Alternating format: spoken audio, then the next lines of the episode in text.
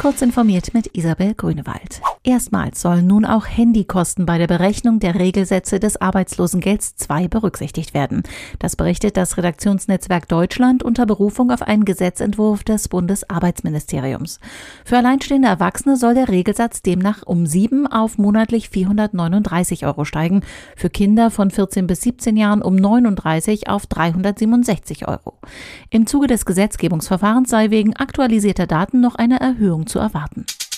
Der Skandal um fehlende Milliarden beim Finanzdienstleister Wirecard bringt die Finanzaufsicht in Erklärungsnot und die Bundesregierung unter Handlungsdruck. Bundesfinanzminister Olaf Scholz will nun die Bundesanstalt für Finanzdienstleistungsaufsicht stärken. Es sei Aufgabe des Gesetzgebers, die Schutzmechanismen zu überprüfen und zu verbessern, sagte der SPD-Politiker der Frankfurter Allgemeinen Sonntagszeitung. Die BaFin müsse mehr Durchgriffsrechte bei der Kontrolle von Finanzen bekommen. Große Zahlungsdienstleister sollten generell der Finanzaufsicht unterliegen. Die Anstalt könnte zudem personell verstärkt werden. Forscher vom Mannheimer Zentralinstitut für seelische Gesundheit wollen jungen Menschen per App den Ausstieg aus der Cannabissucht erleichtern. Wir versuchen die guten Gefühle, die Cannabis erzeugt, anders auszulösen, erläuterte ZI-Abteilungsleiter Ulrich Reininghaus der DPA. Über die App werden die Studienteilnehmer sehr eng begleitet und zehnmal am Tag nach ihrem Befinden und ihrem momentanen Konsum befragt.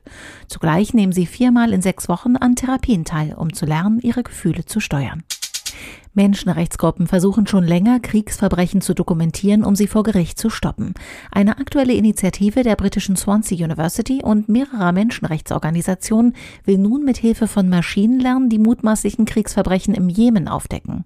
Im Jahr 2017 begann die Plattform Yemeni Archive mit der Zusammenstellung einer Datenbank von Fotos und Videos, die Fehlverhalten dokumentieren. Die Forscher entwickelten nun ein Maschinenlernsystem auf Grundlage eines simulierten 3D-Modells der Streumunition BLU-63. Es soll alle Fälle des Einsatzes der in 108 Ländern verbotenen Explosivwaffen in der Datenbank erkennen.